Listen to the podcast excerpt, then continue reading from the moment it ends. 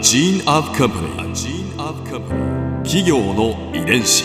企業の遺伝子。全国に546万社以上あるとされる日本の企業その企業の数だけ理念があり使命があり人間ドラマがありますこの番組ではさまざまな企業のトップや社員の方にお話を伺いながら成長する企業の DNA を解明していきます企業の遺伝子。ナビゲーターは私千葉なクララとクオン株式会社代表の武田隆さんです。武田です。よろしくお願いします。えー本日は丸善優勝堂株式会社代表取締役社長矢野正也さんをお迎えしております。どうぞよろしくお願いいたします。よろしくお願いします。今回は丸善優勝堂の今とこれからについて伺います丸善では創業当時から書店員さんのこう目利きだったりアイディアだったりがすごく生かされてきたように思うんですけれどもそうしたその文化みたいなものっていうのは今もまだ残っていらっしゃるんですか？はい。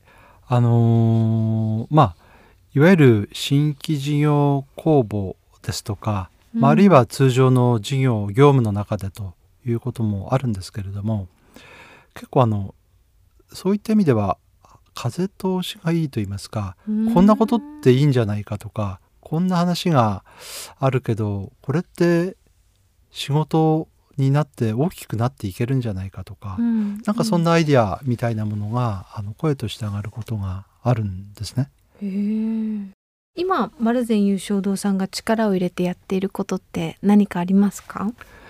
はい。えっ、と今はあの行政とまあタッグを組んでと言いますか、うんうんうん。あのベースはあの高等教育であったり、まあいろんな強みを生かしてというところもあるんですけれども、あの地域の未来を育成していこうっていうことに力を入れていこうというふうに考えてます。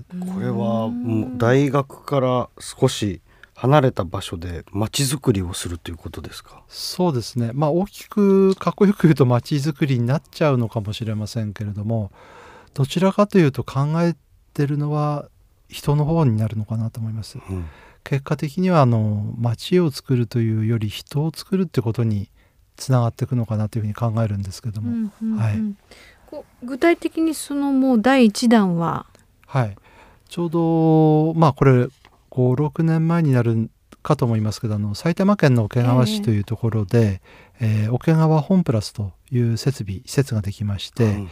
えーまあ、えーこちらにまあうん改修もともとあの建物はあったんですね。ええええまあ、そこにあの、まあ、新たにそのイベントスペースですとかあるいはその桶川市の図書館、とうん。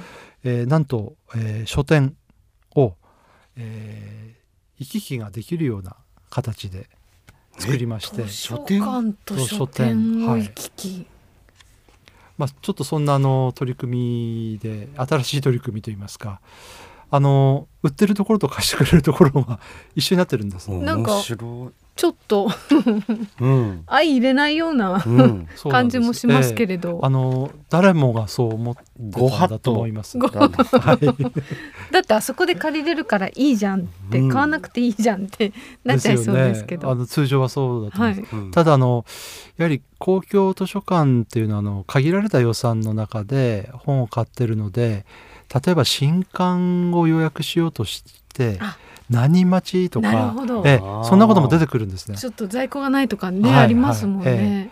でそういう意味ではあの、まあ、書店の方で買えばあの早くは手に入れられると。もちろん借りるということで言えば待つということもできるんですけど、うんうんまあ、要はその使う人とそのいろんなニーズに合わせて、公共図書館と、まあ、書店というところの活用を活かせるんではないかっていうことで組み立てをしたのが一つとさっきのちょっと人づくりの一端というところになるんだと思うんですけど、うん。あのイベントスペースとカフェのエリアのところで、はい、あの催事をいろいろやってるんですね。なるほど。イはい。ベントをいろいろ、はい。はい。うんうんうん。まあ、そこではあの例えば近隣の大学のお学生さんに例えば音楽系であればあの演奏会をやってもらったり。あー工業系であればものづくりをやってもらったり、ええ。ええ。まあ、そんなことをそのイベントスペースの場で発表していただくとうん。いうような企画を持ち込んでですね。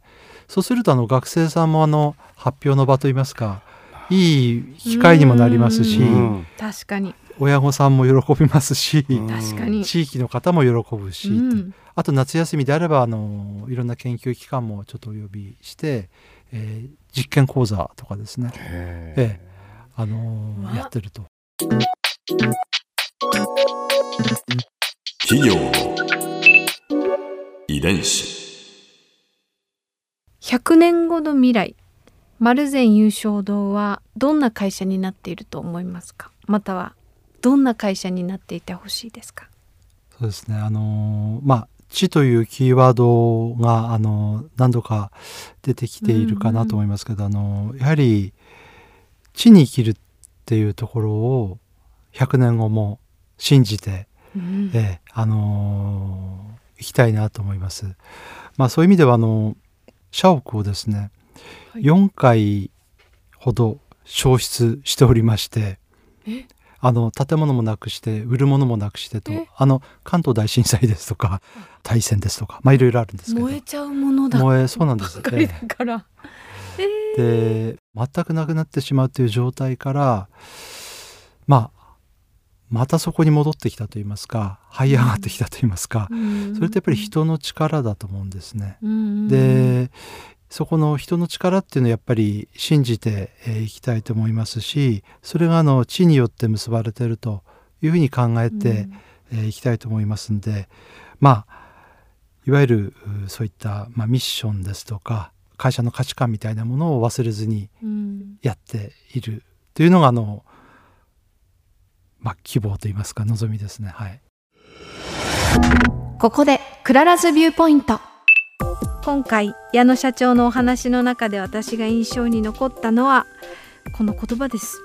100年後も地に生きる。あまあ素敵な言葉だなと思いました。確かにどんなにこうまあ IT ですとかいろんな手段がまあ発達しようともこう知性を求める人間の欲って変わらないような気がするんですよね。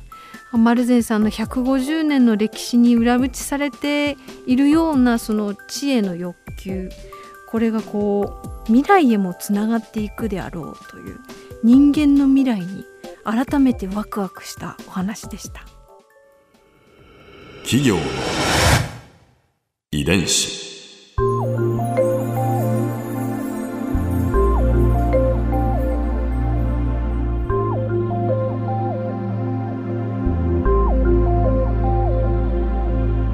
この番組はポッドキャストのほかスマートフォンタブレット向けアプリ JFN パークでも聞くことができます。お使いのアプリストアからダウンロードして企業の遺伝子のページにアクセスしてみてください。